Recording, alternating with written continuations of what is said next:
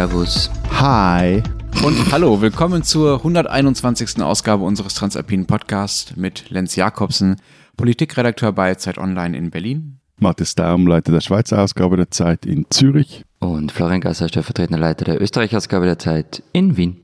Unser Thema diese Woche und auch nächste Woche. Wir haben uns nämlich eine Doppelfolge vorgenommen und zwar zum Thema USA. Was für ein Verhältnis haben unsere Länder eigentlich zu äh, diesem Land, in dem ja gerade das Coronavirus besonders heftig grasiert und auch Wahlen am Stehen?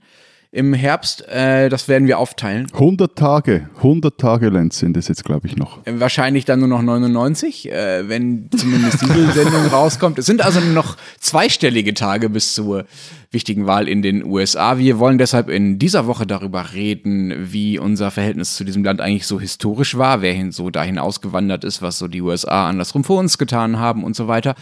Und in der nächsten Folge reden wir dann darüber, wie es in den letzten Jahren und aktuell so aussieht mit unserem Verhältnis zu den USA. Das zweite Thema diese Woche ist außerdem noch Knigge Teil 3. Wir reden über Kleidervorschriften, was wir so anziehen müssen, was wir anziehen wollen in unseren Ländern, zu welchen Anlässen. Vorab noch der Hinweis auf unsere Mailadresse. Sie können sich einmischen zum Thema Knigge und zu allen anderen Themen natürlich auch unter alpen.zeit.de. Gut, gut, gut, aber stopp, stopp, stopp, Lenz, Lenz, wir haben einen erkenntnistheoretischen Durchbruch zu vermelden in diesem Podcast. okay, also nach den ganzen Historikerrunden jetzt ein Philosophieseminar mit Matthias? Ja, Fernuni. Nein, aber unser geschätzter Herr Kollege Gasser hat ein Hirn. Ja, okay. Ja, okay. Du hast es angezweifelt bisher, ja? Unser geschätzter Herr Kollege Gasser hat ein Hirn. Und zwar hat er das nicht selber erkannt und bemerkt. Nein, sein eigener Bundeskanzler hat ihm das im Umkehrschluss ah, bestätigt. Ah, ah, okay. Das ist tatsächlich eine schöne Geschichte. Das meinst du, ja. Also. Sebastian Kurz äh, gab dem österreichischen Privatsender Puls 4 ein Interview und die Moderatorin Alexander Wachter sprach ihn darauf an, auf die Kritik an seinem Benehmen beim EU-Gipfel. Wir haben ja letzte Woche auch äh, darüber gesprochen, als Macron und Co. fast äh, die Nerven verloren, weil er immer rausgerannt ist und so weiter. Kurz war genervt über diese kritischen Fragen und darauf entspann sich folgender Dialog. So steht es in der Zeit. Das war, was ich zitiert habe, sagt die Moderatorin. Und kurz geht dazwischen und sagt, aber Sie haben ja ein eigenes Hirn. Genau, und weil besagter Zeitartikel, den Herrn Kurz da zitiert, oder äh, den die Moderatorin da zitiert und den Herrn Kurz in Rage brachte, weil dieser besagte Zeitartikel eben vom Kollegen Gasser mhm. stammt, heißt das im Umkehrschluss, Kollege Gasser hat jo, ein Hirn. Danke dir vielmals. Ja, ich muss nicht mir danken, nicht mir danken, du musst dem Sebastian Kurz danken. Also das ist Übrigens, also warum das Ganze so in die Luft gegangen ist, war ja, dass diese Passage aus dem Interview eigentlich rausgeschnitten worden ist. Aus der Presseagentur gab es da auch eine Intervention aus dem Kanzleramt. Dort wird das allerdings bestritten. Und ähm, dass eben diese Stelle dann doch bekannt wurde, hat dann vergangene Woche für ziemlichen Aufruhr gesorgt. Das ist aber nicht das Einzige, äh, was wir noch nacherzählen müssen äh, von letzter Woche, sondern wir müssen auch noch ein paar äh, sehr seltsame Grußformeln, über die wir ja vergangene Woche gesprochen haben, nachtragen, äh, die wir per Hörerinnenpost erhalten haben. Zum Beispiel von Melanie. Melanie schreibt uns aus Dänemark, dem Land, das in den 70er Jahren einfach entschieden hat, die Sie-Form abzuschaffen. Da wird sich also rundum geduzt. Sie schreibt, lustige Situation. Ich im Gespräch mit einer dänischen Deutschlehrerin. Auf Dänisch habe ich sie natürlich geduzt. Das Siezen gibt es ja nicht mehr. Irgendwann hat das Gespräch dann auf Deutsch gewechselt und ich habe diese Dame ganz selbstverständlich gesiezt, was sie zum Lachen fand. Das ist natürlich noch komplizierter. Das sagt sie jetzt nicht mehr, das sage ich, äh, als das Hamburger Sie, über das wir gesprochen haben. Ja, und dann gab es noch äh, aus Bern ähm, den Andreas, der uns geschrieben hat. Offenbar ist es dort auch mega kompliziert. Wir siezen nicht, sondern wir dirzen, wobei das, oder habe ich das richtig ausgesprochen, Matthias? Dirzen. Dirzen. Und das Dir äh, bedeutet ihr, das äh, klingt von daher extrem zürcherisch oder ähm, Deutscher, der Dialekt zu sprechen versucht, wenn hier jemand Schönet sie mir säge, Schönet sie mir säge wahrscheinlich, hm, fragt. Es ist auch total fies, dass Florian das jetzt aufsagen muss. Matthias hat mir das irgendwie untergejubelt. Ähm, also das bedeutet, dann können Sie mir sagen, während der Berner natürlich könnt ihr mir sagen, ähm, könnt, ihr, könnt, ihr mir sagen, könnt ihr mir sagen, also könnt ihr mir sagen, benutzen würde. Das hat, nicht, das hat nicht mit, nichts mit Kötzeln zu tun. Könnt ihr mir sagen. Könnt, könnt ihr mir sagen. Konsequenterweise sagt ähm, deshalb auch kein Berner Grüezi, was offenbar von Ich grüße Sie kommt, sondern Grüßech. Oder? Grüß, grüß, ich kann selber nicht grüße. grüße. Grüße. Ich grüße Grüße. euch. Aber das war ja noch nicht alles. Also aus Hamburg schreibt uns Kerstin. Mein Vater hatte bis in die 70er Jahre hinein noch Kollegen, die das Hamburger Du nutzten, das dort im Arbeitsleben früher tatsächlich üblich war, wenn man sich etwas länger kannte. Und das ging so, Herr Meier, kannst du mir bitte mal den Stift reichen? So, also du, Herr Jakobsen, fangen wir jetzt mal an. Kommen wir zum Thema USA Teil 1, historisch äh, sozusagen äh, die ersten äh, 400 Jahre heute. Ich fange mal mit einer sehr unamerikanischen äh, Frage an. Wie viele Schweizer und Österreicher sind denn überhaupt in die USA ausgewandert, damals in der Siedlerzeit? Spielten die, spielten eure Landsleute bei der Besiedlung der USA eine Rolle? Hm, warum sollen sie keine Rolle gespielt haben? Äh, naja, weil man zumindest eher von den Engländern und von den Iren und auch von den Deutschen hört, die darüber gegangen sind. Hm, du meinst, weil klein und so, oder? Du wolltest eigentlich sagen. Äh, ne, das wolltest du mir jetzt in den Mund legen, aber bitte, echauffiere dich, echauffiere dich. Nein, äh, nein, ich, mein, ich, ich muss dich immer wieder darauf hinweisen, dass Österreich-Ungarn mal richtig groß war, aber ich will dich jetzt nicht darauf hinweisen, weil sonst unterstellst du mir wieder Minderwertigkeitskomplex.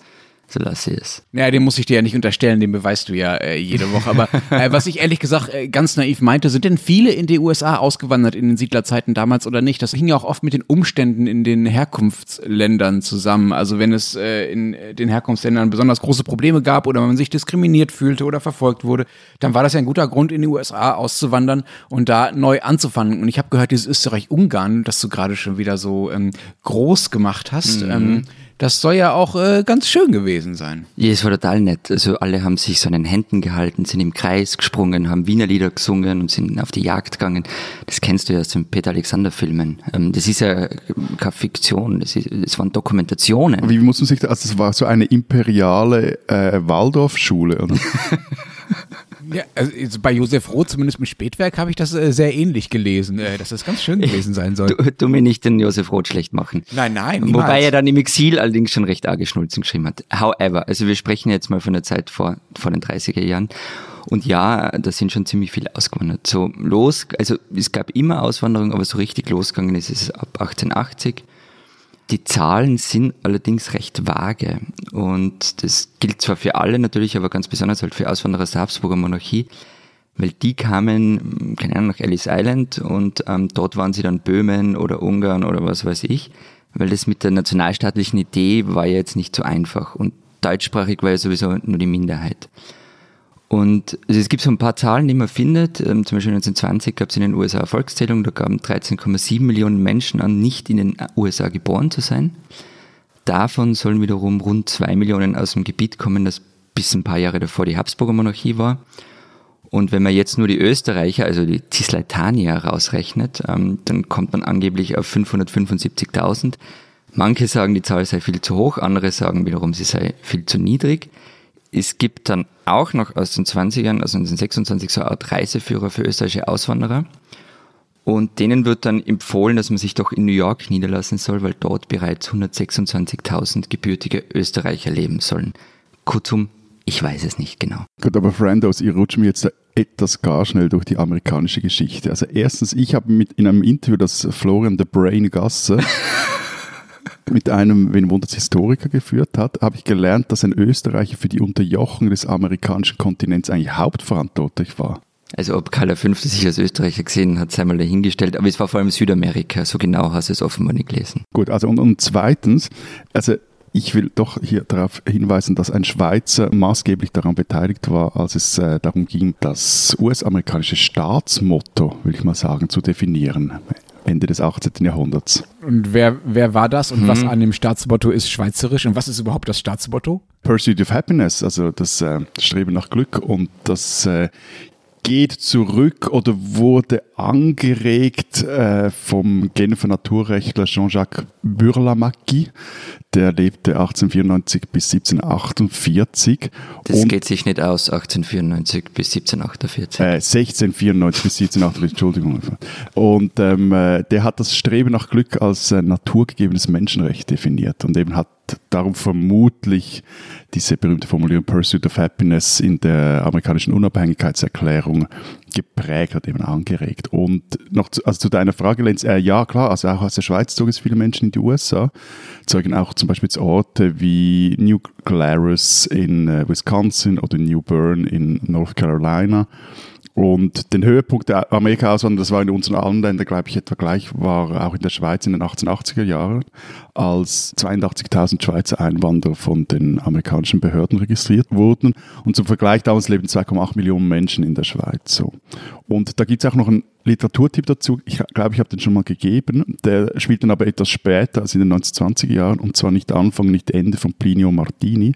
Das ist die Geschichte eines äh, Tessiners aus dem Machatal, der 1927 nach Kalifornien auswandert und dann 20 Jahre zurückkehrt. Wirklich ein super Buch. Ja, die Deutschen haben natürlich äh, noch viel mehr Auswanderer in die USA gestellt, was auch einfach an den Größenverhältnissen liegt. Ich habe ein Beispiel gefunden aus dem Jahr 1882. Da sind in einem einzigen Jahr 250.000 Deutsche in die USA eingewandert. Die Deutschen haben eine lange Zeit lang in den USA sogar die größte Herkunftsgruppe gestellt, noch vor den Briten und vor den Iren, also die dann ja später äh, dominierend wurden und auch die äh, wichtigen äh, Posten vor allen Dingen besetzt haben und die Kultur geprägt haben. Aber es gibt bis heute noch Regionen in den USA, die vor allem von deutschen Städtenamen, von deutschen Einsiedlern geprägt wurden. Also es waren wirklich viele, viele Millionen, die über die Jahre ausgewandert sind. Mm, und irgendwann waren auch Friedrich Trump und seine Frau Elisabeth Christus Kallstadt in der Pfalz darunter. Herzlichen Glückwunsch dazu. Great people, great people. Aber interessant ist übrigens, also was die, was die Menschen aus Europa trieben. Also du hast vorhin erwähnt, Lenz eben irgendwie Verfolgung etc.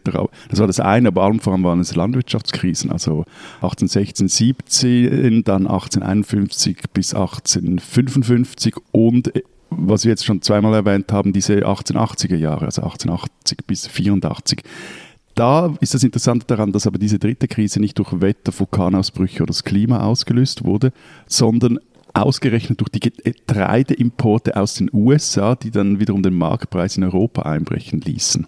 Globalisierung, und, äh, ne? Das ist schon die erste, ja. erste Verheerung der Globalisierung gewesen. Ma, die, ich glaube, die geht, die erste geht vermutlich schon weiter zurück, aber so eine der, der Konsequenzen der sich äh, stets stärker globalisierenden Welt. Und das sprach damals auch hier vom Amerika-Fieber. Und da gibt es auch noch eine, Geschichte zur Popo-Fieber. Also 1848 löste quasi ein Schweizer eigentlich den kalifornischen Goldrausch aus, auf, äh, nämlich auf dem Grund und Boden von äh, General Sutter wurde bei Sutters Mill 1839 äh, gründete der dort äh, seine Privatkolonie in Neuhelvetien in der Nähe des heutigen Sacramento. Also eben 1848 wurde dort Gold gefunden und dann äh, war die Hölle los. Warum wundert mich das nicht, dass Nein, die Schweizer aber das, warte, warte, warte, aber das Lustige daran, aber nachher kannst du gleich Kalifornien, ich weiß, was du sagen willst, aber nur noch Muscles und nicht Brain. Weißt du. nee, jetzt nimmst du mir nicht ja, ja, weg. Jetzt warte schnell. Aber der Witz ist, dass der, der, der Sutter selber, der ist nachher völlig verlumpt. Der hatte gar nichts von dem Goldrausch. Der war nicht so erfolgreich, wie man äh, denken könnte. Der wurde dann völlig überrannt und so. Aber ja, Entschuldigung, Kalifornien. Ich wollte eigentlich nur, weil du Kalifornien erwähnt hast, einmal ähm, den Namen Arnold Schwarzenegger unterbringen. Einfach nur, dass es gesagt ist. Okay, ihr hattet den berühmten äh, Gouverneur. Herzlichen äh, Glückwunsch äh, dazu. Wir kommen nachher Danke. noch dazu, was die Schweizer so beigetragen haben in Sachen Personal zu, äh, zu der amerikanischen äh, Regierung. Aber äh, sag mal, Florian, äh, Deutsche und Österreicher, wir hatten ja, man sieht das ja auch bei uns jede Woche, äh, noch nie das einfachste äh, Verhältnis. Wie war das denn dann, wie war das denn dann drüben auf der anderen Seite des Atlantiks? Sind wir uns da näher gekommen? Kommt ein bisschen drauf an, wo man hinschaut. Also viel Österreicher, also wir reden jetzt von deutschsprachigen Österreichern, ähm, die blieben schon ganz gern unter sich. Ähm, die haben da auch ordentlich Folklore abgezogen. Also zum Beispiel gab es in New York den österreichischen Bauernball ab 1892 oder das Weinlesefest. Ich habe sogar irgendwann mal ähm, von einer Andreas Hofer Schützenkompanie gelesen, die da aufgetreten ist. Allerdings haben sich halt manche Deutschsprachigen, die aus der Monarchie kommen, sind schon zu den Deutschen gezählt. Also das großdeutsche Denken war ja recht weit verbreitet. Aber ähm, wer sich oft wirklich nicht ausstehen konnte, das waren die Leute aus der linken oder der anarchistischen Szene, die ausgewandert sind. Da gibt's super irre Geschichten von Österreichern und Deutschen, die sich dann an die Google gegangen sind, weil sie sich zuwider waren.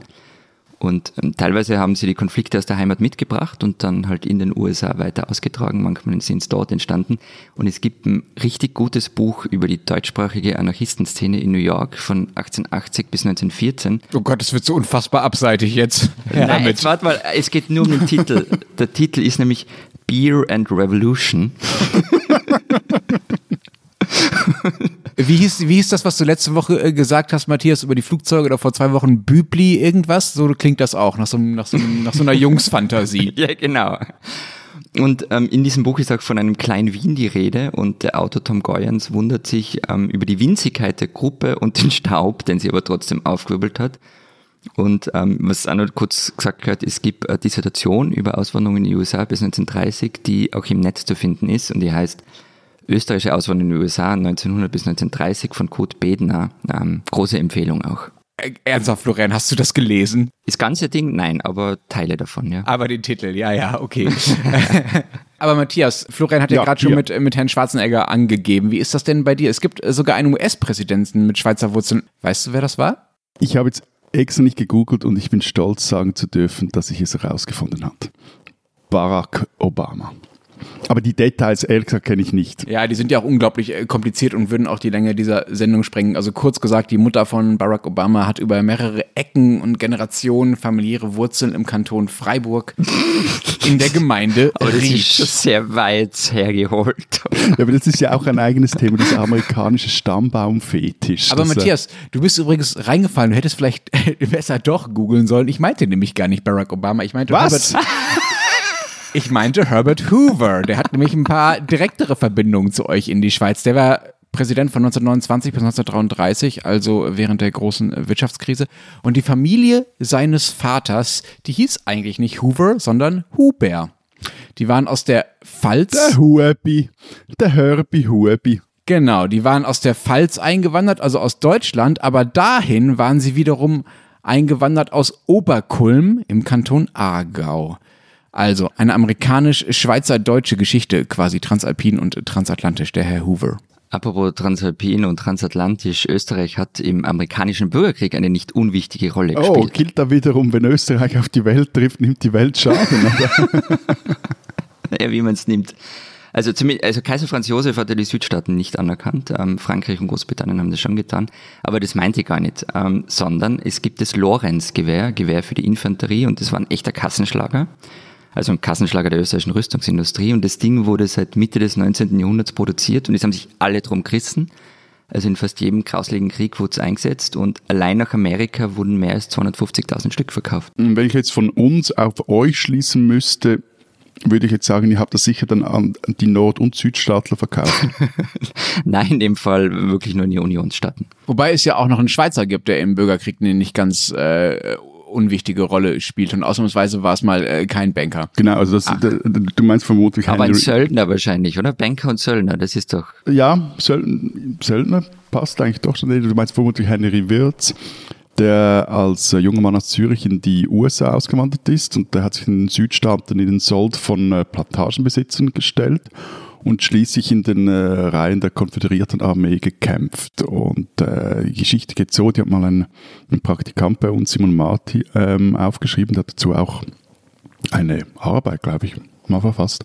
Also in, in Virginia zerfetzt er einen Granatsplitter die rechte Hand von Wirz und ähm, äh, musste seine Schmerzen mit äh, Laudanum, einem brutal starken Schmerzmittel, immer wieder betäuben. Aber auf jeden Fall Kampf an der Front im Krieg sind für ihn vorbei. Seine Vorgesetzten finden dann aber bald eine neue Aufgabe und er soll nämlich helfen, die Abertausend von äh, Kriegsgefangenen aus dem Norden zu bewachen. Das ist dann im April 1864, äh, indem er zum Kommandanten des äh, Gefangenenlagers Camp Sumter ernannt wird, und zwar in, der Nähe von Andersonville, im Westen von Georgia. Und in die Geschichtsbücher wird der Ort dann als die Hölle von Andersonville oder das Lager als die Hölle von Andersonville eingehen. Das Lager ist nämlich schnell überfüllt und äh, von den, äh, insgesamt waren da 45.000 Männer inhaftiert und davon sterben unter den Augen von Wirts 13.000. Ein ähm, Soldat der, der Unionsarmee, der notierte dann in seinem Tagebuch, Zitat, ich beobachte Männer, die herumliegen und ihren letzten Kampf kämpfen, andere liegen da wie tote Pferde mit von der Hitze aufgedunsenen Leibern, alle Viere in die Luft strecken, der Geruch, der von ihnen ausgeht, ist unbeschreiblich. Und die Bewacher haben Order, jeden zu erschießen, der die Sicherheitslinie an den Palisaden, die sogenannte Deadline übertritt. Und Flüchtige lässt Wirtz mit Hunden jagen und wenn sie erwischen, dann lässt er in Ketten legen. Nach dem Krieg dann wird Wirtz verhaftet und am 10. November 1865 in Washington öffentlich gehängt, verurteilt wegen Kriegsverbrechen. Und wisst ihr, wie man ihn genannt hat? The Swiss Man.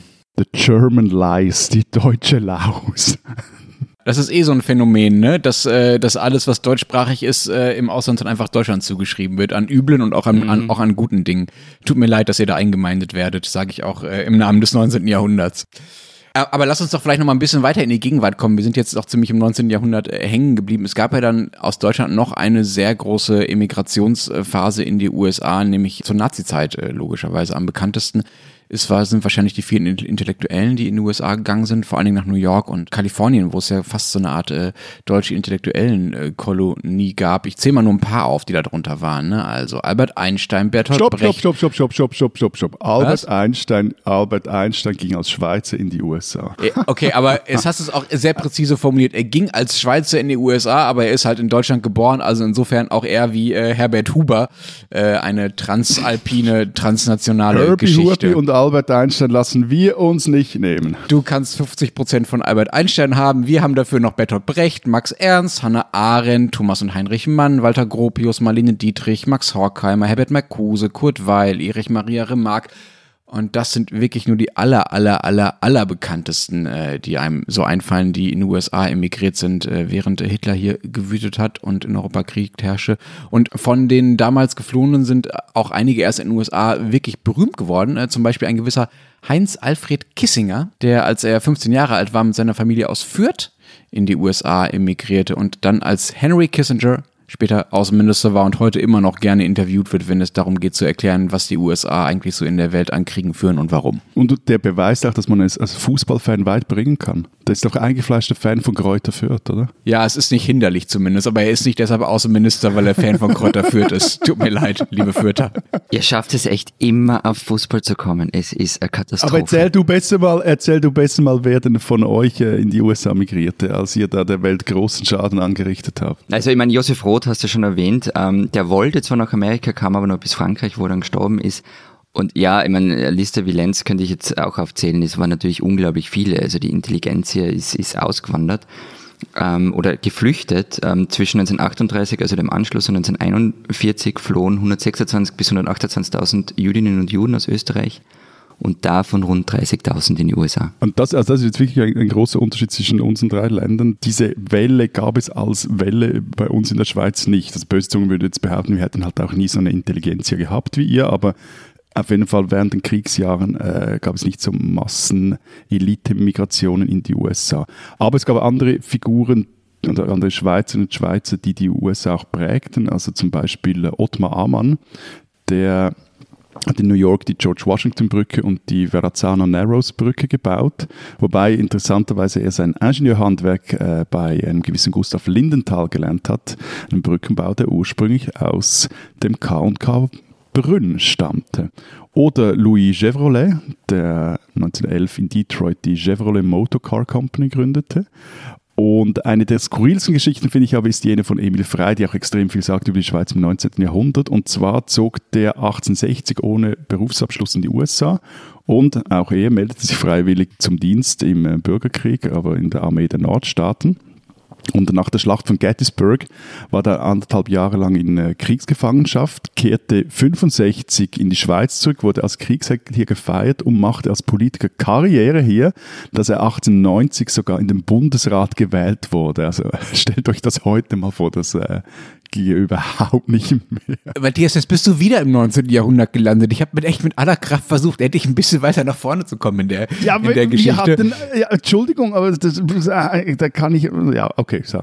Ja, genau, Entschuldigung, ist dir einfach egal. Okay, also ich mache jetzt einfach mal einen Nein, Sprung und Entschuldigung. springe in die, in die Nachkriegszeit, denn da wurde ja das Verhältnis der USA zu Deutschland und von Deutschland zu den USA erst so wirklich besonders und erst äh, so wirklich wichtig. Natürlich einmal deshalb, weil die USA mit anderen Alliierten Deutschland äh, befreit und dann auch äh, besetzt gehalten haben äh, für viele, viele Jahre und ja bis heute auch noch hier stationiert sind mit Zehntausenden Soldaten, worum es jetzt ja eine große Debatte gibt, ob das auch äh, so bleiben soll. Aber es war lange Zeit normal, auf den deutschen Autobahnen und Straßen amerikanische Soldatenkonvois, Militärkonvois äh, zu treffen. Und das ist es, ist es auch immer noch. Sie haben ja mit Rammstein hier auch eine der wichtigsten äh, Militärbasen außerhalb äh, der USA.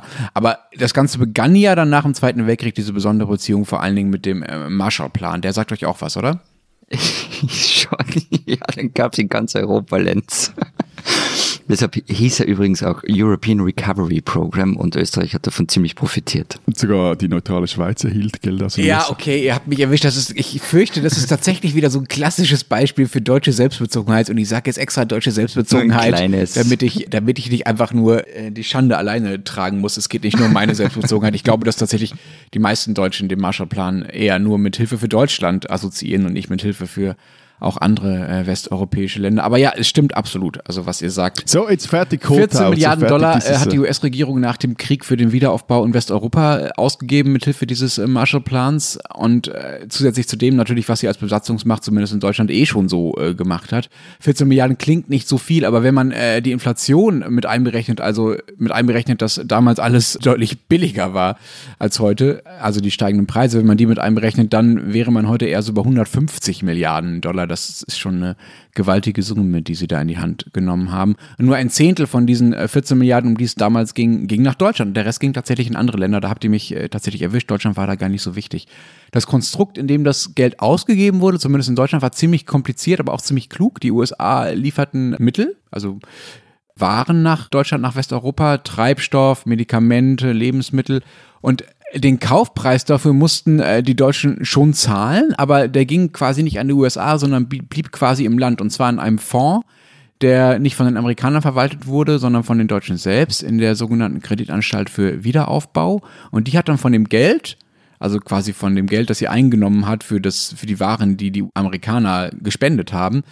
Ähm, von dem Geld hat diese Kreditanstalt für Wiederaufbau, die KfW, äh, Kredite in Deutschland vergeben, die geholfen haben bei Unternehmensgründung, bei Häuserbau und so weiter und da damit zum Wirtschaftswunder in Deutschland ziemlich massiv beigetragen haben. Das war eine ziemlich clevere Konstruktion. Die KfW gibt es auch bis heute und macht auch bis heute noch ähnliche Dinge, also hilft quasi mit politisch gewollten Krediten bei Dingen, die man als äh, wichtig erachtet. Und der Erfinder äh, dieses Plans, der US-Außenminister George Marshall, erhielt dafür, für diesen Plan dann später auch den Friedensnobelpreis. Und ich finde diesen Plan bis heute ehrlich gesagt ziemlich bemerkenswert und auch bewundernswert. Also wie die Siegermacht USA, die ja gegen Deutschland gekämpft hat im Zweiten Weltkrieg, äh, anstatt sich Reparationen zahlen zu lassen, wie das ja andere Länder getan haben, in anderen Kriegen und auch in diesem Krieg andere Alliierte das getan haben, ähm, sich stattdessen am Wiederaufbau beteiligt hat. Das zeugt wirklich, finde ich, von menschlicher und politischer Größe. Und äh, Marshall, dieser Außenminister, hat seinen Plan 1947 dann auch äh, folgendermaßen erklärt, ich zitiere, Unsere Politik richtet sich nicht gegen ein bestimmtes Land oder gegen eine bestimmte Doktrin, sie richtet sich gegen Hunger, Armut, Verzweiflung und Chaos. Ihr Zweck ist die Wiederbelebung einer funktionierenden Weltwirtschaft, damit politische und soziale Bedingungen geschaffen werden, unter denen freie Institutionen existieren können. Das finde ich wirklich ein ziemlich, ziemlich hehres Ziel, gerade kurz nach einem Weltkrieg. Äh, Weil du von Reparationen gesprochen hast, also bei uns war es ja so, dass ähm, durch den Marshallplan ziemlich genau das ausgeglichen wurde, was die Sowjets einkassiert haben. Also in Zahlen 1,8 Millionen Dollar wurden dann Reparationen nach Moskau verfrachtet. Millionen. Äh, Milliarden, Entschuldigung. Und die Summe kam wiederum aus dem Marshallplan nach Österreich. Und die US-Botschaft meinte 1952, die amerikanische Hilfe trägt in erster Linie dazu bei, das Land für die direkten und indirekten Verluste, die ihm von den Sowjets zugefügt werden, schadlos zu halten. Das war allerdings auch damit verbunden, dass sich Österreich halt nach Westen orientiert hat. Also das Land war dann auch ein bevorzugtes Ziel des Marshallplans. Und der Wirtschaftshistoriker Roman Sandgruber hat mir mal gesagt, dass kein anderes europäisches Land so davon profitiert hat wie Österreich. Also wenn man es jetzt pro Kopf rechnet. Florian, jetzt wo wir uns so schön mit den Details des 20. Jahrhunderts äh, beschäftigt haben, will der liebe Matthias unbedingt nochmal zurückspringen äh, ins 19. Jahrhundert. Du kommst davon einfach nicht los. Es heißt ja manchmal, äh, das ist das, was mir dazu einfällt, Matthias, äh, dass die äh, Schweiz die älteste Demokratie der Welt sei, aber ausgerechnet ihr What? habt euch eigentlich die Verfassung aus den USA abgeguckt. Hattet ihr keine eigene, oder? Entschuldige, aber, Ja? Aber wer behauptet, dass die Schweiz die älteste Demokratie der Welt sei? Außer die Schweizer vielleicht selber. Ja, die Schweizer selber, ja. Ich finde Okay. das immer, hab das immer mal wieder gefunden. Okay. Aber ja, wir einigen uns darauf, wir haben den Amerikanern recht viel abgeschaut. Und kann auch sagen, ihre Verfassung half den Bundesstaatsgründern hier in der Schweiz im Jahr 47, 48. Wir sind im 19. Jahrhundert. Nein, so eine Überraschung. aus der, der Krise des äh, Sonderbundskriegs herauszukommen. Also ihr wisst schon, das war damals dieser Mini-Bürgerkrieg hier in der Schweiz, als sich Katholiken und Protestanten gegenseitig auf den Kopf gaben. Und eine zentrale Rolle spielte dabei ein gewisser Ignaz Paul Vital Troxler, ein Appenzeller, der damals an der Uni Bern lehrte. Und er hatte die amerikanische Verfassung übersetzt und kommentiert. Und ihm ist es dann auch zu verdanken, dass die Schweiz heute zum Beispiel ein Zweikammersystem hat. Den äh, amerikanischen Gründerväter wiederum, das ist interessant, waren wir Schweizer ein paar Jahrzehnte vorher eigentlich eher so ein abschreckendes Beispiel. Also 1778, da schlug der Bieler Tausendsasson Jean-Rodolphe Vautravers seinem Freund Benjamin Franklin, also einem der Gründerväter, eine Friendly Union vor. Und er schrieb dann, Let us be united as two sister republics. Äh, als aber dann 1787 die Delegierten in Philadelphia die amerikanische Verfassung ausarbeiteten, da argumentierten zum Beispiel die, die wichtigsten Föderalisten damit, dass ein lockerer Staatenbund, wie das die Schweiz ist, der neige zur politischen Schwäche. Und die Eidgenossenschaft diente ihnen dann als, als Beispiel für, wie der Historiker Jakob Tanner damals schrieb, für staatliche Verwundbarkeit und für die Anfälligkeit für Interventionen von außen. Und ich glaube, im Teil 2 unserer US-amerikanischen transalpinen Miniserie kommen wir genau auf diese Intervention von außen, auch aus den USA, dann zurück. Diese Österreicherin sollten Sie kennen. Es gibt ja so Stories, von denen ich behaupte, dass sie sich nur in Österreich abspielen können. Es geht Äh, wir, würden wie- das, wir würden das gleich unterschreiben. Machen wir mal prinzipiell, Lenz und ich.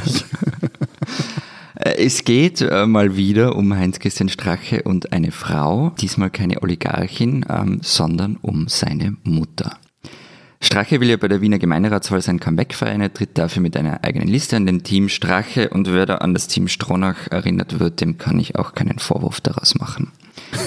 Nun muss man, um in Wien passiv wahlberechtigt zu sein, seinen Hauptwohnsitz in der Stadt haben, irgendwie logisch.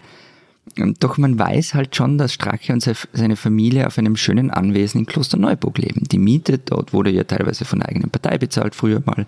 Es wurde wahnsinnig viel Zeitungspapier mit Home Stories aus dem Haus bedruckt. Und kann nun also jemand, der im Speckgürtel lebt, Wiener Gemeinderat werden? Eigentlich nicht.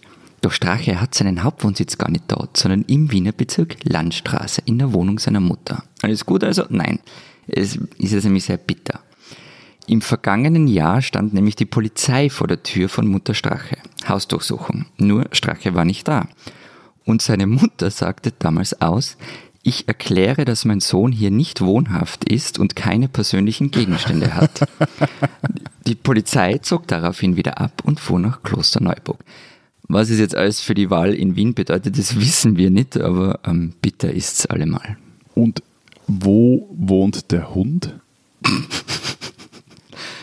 Also in den Home Stories springt er immer durch den Garten in Klosterneuburg.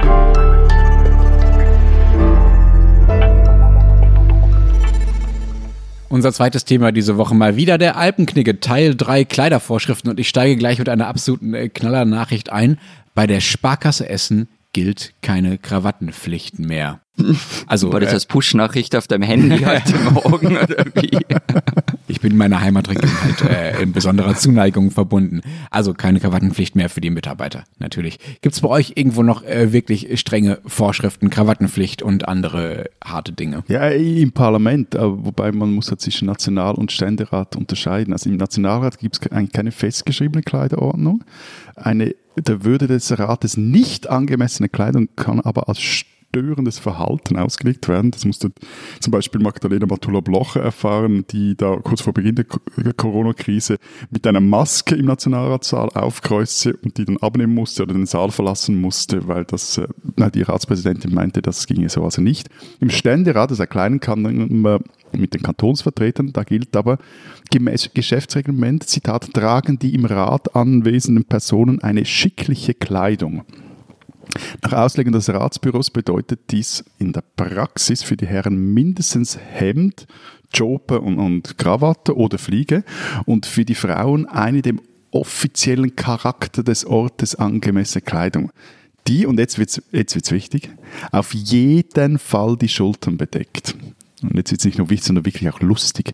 Im Sommer 2016 kam nämlich der Ratsweiber des Ständerats auf die Pressetribüne und sagte mit gedämpfter Stimme zu einer Journalistin der NZZ, die das dann später auch aufgeschrieben hat, können Sie bitte rasch mitkommen? Meine Chefin will mit Ihnen sprechen. Was war das Vergehen der Frau? Nackte Schultern. Unglaublich. Also das würde zumindest bei uns im Parlament äh, nicht mehr passieren, zumindest nicht, also jetzt nicht mehr. Ne? Früher vielleicht äh, schon, als Joschka Fischer 1985 äh, erster grüner Minister wurde in Hessen, war das, Landesminister, wurde er da, ließ er sich ja in so weißen Turnschuhen vereinigen, die heute äh, sicher wieder absolut angesagt wären. Übrigens, hier tragen ja alle weiße Turnschuhe. Damals regte sich die CDU noch absolut irre darüber auf. Und Fischer hat dann übrigens im Nachhinein mal erzählt, dass er von seiner Fraktion dazu gezwungen wurde. Er wäre am liebsten in so edlen Lederschuhen aufgetreten, aber äh, das hat seine Fraktion nicht zugelassen. Äh, sie haben gesagt, wir müssen noch einmal ein Zeichen des Protests setzen. Dass Fischer dann später Embryoni-Anzügen äh, berühmt äh, wurde, passt dann irgendwie doch ganz war das, gut. Äh, Fischer auch? War das nicht nur Schröder mit Embryoni Anzügen. Ja, Fischer hat sich auch sehr gerne sehr schick gemacht. Der trägt ja auch heute noch sehr schöne äh, Dreiteiler. Das kann er ja auch. Das steht ihm ja auch, das will ihm ja auch keiner missgönnen. Aber dass er damals schon dazu gezwungen wurde, noch einmal Turnschuhe zu tragen, weil die Grünen äh, zwar einen Minister stellen wollten, aber trotzdem noch irgendwie nicht so ganz ankommen im Establishment, äh, sagt zumindest sehr, sehr viel über die Geschichte äh, dieser Partei aus. Vielleicht waren die einfach brutal schweißelig, diese Schuhe. Welche? Brutal was? Welche? So schweißig, weißt du, die Turnschuhe. Er wollte sie einfach gar nicht mehr anziehen. Nee, er fand es einfach nicht schön. Er fand es affig. Ihm war das peinlich, hat er im Nachhinein erzählt. aber es auch, spricht auch für ihn, dass er Jahrzehnte darüber geschwiegen hat und so getan hat, als wäre es seine Idee. äh, was sie aber hatten vor ein paar Jahren, war ein ziemlich langer Streit äh, um Krawatten im Bundestag. Also da war man weniger entscheidungsstark als die Sparkasse Essen. Das war. Es war nämlich lange Pflicht, dass die Schriftführer, das sind äh, Reihe um Abgeordnete des Bundestages, die dann vorne neben dem Bundestagspräsidenten sitzen und ihm quasi bei der Sitzungsleitung helfen, dass diese Schriftführer Krawatte tragen müssen. Das haben dann 2011 ein paar Abgeordnete der Grünen und der Linken verweigert und durften dann eben nicht Schriftführer sein. Das war ein kleiner Eklat. Der Streit ging über drei Jahre. Noch 2013 hat dann der damalige Bundestagspräsident Norbert Lammert, der auf dieser äh, Krawattenpflicht bestanden hat, zum Amtsantritt der neuen Schriftführer, sämtlichen männlichen Schriftführern, das waren immerhin 30, einen neuen Schlips geschenkt, damit sie auch ja einen haben und sich nicht damit rausreden können, äh, dass sie keinen haben, um äh, da vorne einen tragen zu können. 2014 gab er dann aber doch nach und seitdem darf man auch ohne Krawatte äh, vorne sitzen. Und dann gab es noch einen anderen Fall, das war auch sehr schön. Wir hatten einmal einen Dirndl-Eklat im Bundestag. Bitte was? Also das war das da mit Horst Seehofer oder was? Horst Oh Seehofer trug Dirndl oder, oder wie? Lass mich bitte nicht mit diesem aber- Bild alleine. Nein, aber da war doch ja wurscht, also erzähl. Ich rede schnell weiter. Also es war äh, eine Politikerin aus seiner Partei zumindest, und zwar die junge CSU-Politikerin Dorothee Bär. Die saß mal, als sie gerade Staatssekretärin äh, war, im Dirndl auf der Regierungsbank, also da, wo die Mitglieder der Regierung im Parlament dann sitzen. Was gerade dann wiederum ein paar Grüne absolut unerträglich und irgendwie affig fanden. Also genau jene, die vorher selber die Krawattenpflicht nicht einhalten äh, wollten. Ähm, das hielt über, aber Dorothee Bär dann nicht davon ab, dieser Dirndl-Skandal, ähm, kurz darauf im Bayern-Trikot in den Bundestag zu kommen, was ich ja für den eigentlichen Skandal halte. Im Bayern-Trikot, ich bitte euch. Und das ist für dich problematisch, weil. Äh, naja, hallo, Abgeordnete, steht, steht im Grundgesetz, sollen schließlich das ganze Volk vertreten, ja, und nicht nur die Bayern-Anhänger. Also da kenne ich, Hm. Ich bin mir- ich kenn bin ich mir- wirklich ich- keinen Spaß. Ich bin mir nicht sicher, wenn der Lenz sich so über sowas aufregt, wie viel davon jetzt gespielt ist und Ironie mitschwingt oder ob er das ernst meint. Abgesehen davon, dass wir jetzt schon das zweite Mal über Fußball reden, also beziehungsweise ihr. Ich möchte da noch ein, ein modisches Argument reinbringen, wie so ein Bayern-Trikot okayer ist als ein BVB-Trikot. Nein, über das reden wir jetzt Rot nicht. ist einfach, doch, das ist Nein. einfach doch noch etwas dezenter. Aber der Konter ist cool. Also wenn du mal blöd angemacht wirst wegen einem Dirndl und total Bayern-Trikot cool. aufzukreuzen. Das Ich ist find- ich richtig, das ein guter richtig cool. Konter. Wie wäre das denn bei euch? Wäre das bei euch möglich, im, äh, was habt ihr überhaupt, äh, Red Bull Salzburg-Trikot ins Parlament zu kommen, Florian? Gibt es im, Wiener- gibt's im Wiener Parlament Kleidervorschriften? Nein, aber es gibt Diskussionen dazu, immer wieder. Also vor ein paar Jahren hat sich zum Beispiel ein ÖVP-Abgeordneter über einen Grünen beschwert, der Überraschung in Turnschuhen daherkam. Er fand es halt auch nicht lustig, dass Matthias Strolz, der damalige Chef der Neos, keine Krawatte trägt und kein Sakko und die, die Ärmel vom Hemd aufgekrempelt hat. Und was ihn auch empört hat, war, dass öfter Schulklassen in den Gängen rumsitzen würden. Das wäre irgendwie der, der Ehre, Angemessenheit des Parlaments und so weiter nicht zuträglich. Ähm, und dieser ÖVPler forderte damals auch ähm, wirklich ernsthafte Kleiderordnung, aber irgendwie wollte das wirklich niemandem sonst einleuchten, wozu es das braucht. Also nein, gibt's nicht. Matthias, wie ist das denn mit den vielen Bankern bei euch in der Schweiz, bei euch in Zürich auch vor allem? Ich habe gesehen, dass äh, zumindest die US-Großbank Goldman Sachs 2019 den Dresscode äh, für die Mitarbeiter äh, endlich mal abgeschafft hat. Gibt es bei euch noch Dresscodes bei UBS und anderen? Nein, das ist ähnlich wie bei Goldman Sachs. Also die, die Banken hier, die setzen auch auf die Eigenverantwortung der Banker oder, kann man sagen, die Eitelkeit ihrer Angestellten. Die UPS ließ sich da vor, vor zwei, drei Jahren mal zitieren, als sie gefragt wurde, also spezifische Vorgang gibt es nicht. Schlussendlich zählen Maß und Ästhetik. Aber das war nicht immer so. Also ein paar Jahre vorher noch, da sorgte ein UBS Dresscode für einige Aufregung, denn darin standen unter anderem solche Dinge. Zitat, die Unterwäsche stellt eines der intimsten Teile unserer Bekleidung dar. Daher darf sie nicht unbeachtet bleiben. Ganz im Gegenteil. Sie muss ihnen perfekt passen, niemals zwicken, nicht in die Haut einschneiden und natürlich nicht unter ihrer Kleidung sichtbar sein. Oder, da stand auch, wechseln, das, das wäre für Herrn Fischer, wechseln Sie Ihre Schuhe täglich mit frischen Wer Schuhen. hat so viel Schuhe, um sie täglich zu wechseln? Ja, ja, ja, ja, ja. Banker, Banker, hallo, hallo, Banker. Wir sprechen von Bankern, wir sprechen von begehbaren Kleiderschränken. So, also wechseln Sie Ihre Schuhe täglich. Mit frischen Schuhen riechen Sie besser und verbessern Ihre Arbeitsleistung. Oder, noch ein Beispiel, der ideale Moment, um sich zu parfümieren, ist direkt nach einer heißen Dusche. Da dann die Poren der Haut noch geöffnet sind, so halten die Gerüche länger. Da hat sich So, aber ich mal so richtig ausgetobt, oder? Was ist das? Also, aber leider, leider wurde der Dresscode dann nach einer Woche bereits wieder zurückgezogen, weil den alle so gaga fanden. Aber Ich jetzt aber Rechercheauftrag, mal jemanden, mal denjenigen finden, der diesen Dresscode geschrieben hat. Ja, bitte. Der muss Kolumnist werden irgendwo. Und, und, und ich, ich habe mir jetzt gerade überlegt, was würde in einem Dresscode der Zeit stehen? Wenn es nach dir geht oder wenn es. Nein, generell, generell. Ich fände das jetzt, das wäre so ein, ein, ein Projekt. Wir haben ja so ein, äh, ein, Wandel, äh, ein Wandelteam bei uns im Haus, die immer das, das Haus neu denken. Da wäre ein Dresscode vielleicht auch noch eine Idee. Aber äh, darf ich noch ganz kurz zur Bankern was sagen? Also ähm, mit deiner Geschichte kann ich nicht mithalten, Matthias. Es ist, es ist unmöglich. Aber äh, es ist ja in Österreich so, dass du in deinem Unternehmen Kleidungsvorschriften erlassen darfst. Das muss begründet sein und im Arbeitsvertrag festgehalten. Aber es gibt ein ziemlich cooles Gerichtsurteil. Ich nenne das jetzt mal das Goldkettenurteil des obersten Gerichtshofs. Und da ging es um einen Banker, der eine Goldkette trug über dem Hemd.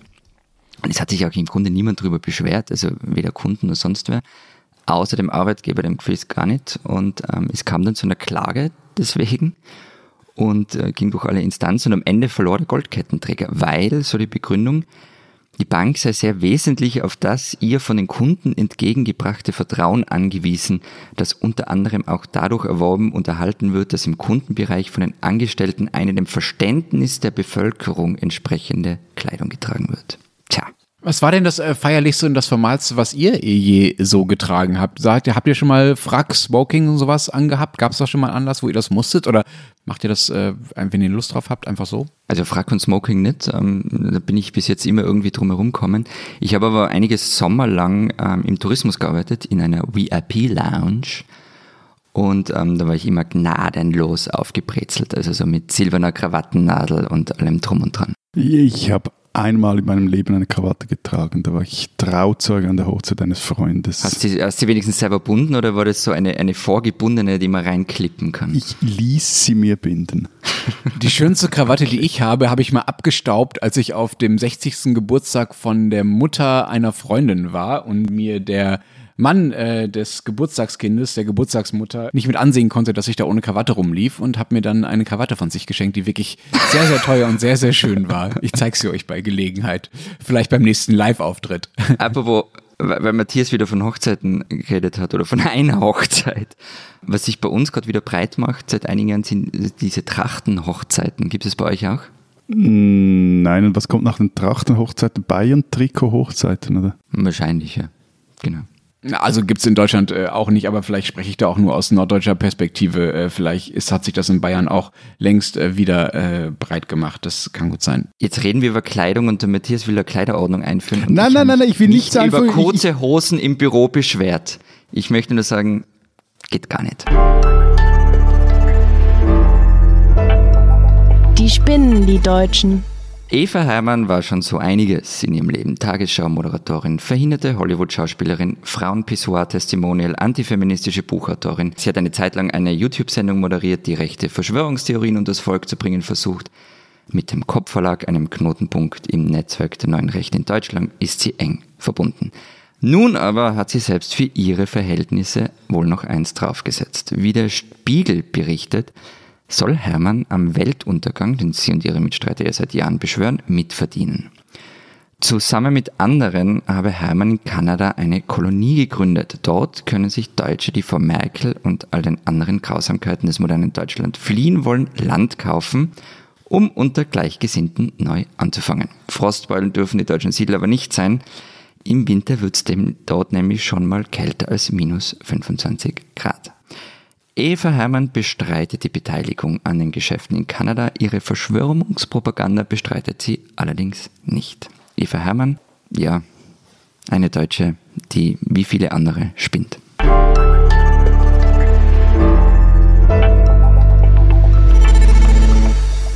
Das war's diese Woche mit unserem Transalpinen Podcast. Wenn Sie wissen wollen, was in Österreich und der Schweiz sonst noch so los ist, lesen Sie die gedruckte oder digitale Ausgabe der Zeit Schweiz und Zeit Österreich, wo diese Woche was drin steht. Wir haben ein Gespräch zum Bundesfeiertag drin und zwar mit der Wahlberlinerin Sophie Hunger, Schweizer Musikerin, in dem sie unter anderem erzählt, wieso sie jedes Mal, wenn sie durch den Gotthardtunnel äh, fährt, mit dem Auto von patriotischen Gefühlen erfasst wird. Und bei uns gibt es eine große Geschichte zu 100 Jahre Salzburger Festspiele und ein Porträt über die Frauenministerin der Übergangsregierung Ines Stilling, die jetzt wieder Spitzenbeamtin im Gesundheitsministerium ist. Und wenn Sie wissen wollen, was in Deutschland so los ist, lesen Sie den Rest der gedruckten Zeit oder Zeit Online. Wir hören uns nächste Woche wieder, dann wieder mit USA Teil 2. Bis dahin sagen wir Vielen Dank. Bye bye. und Tschüss.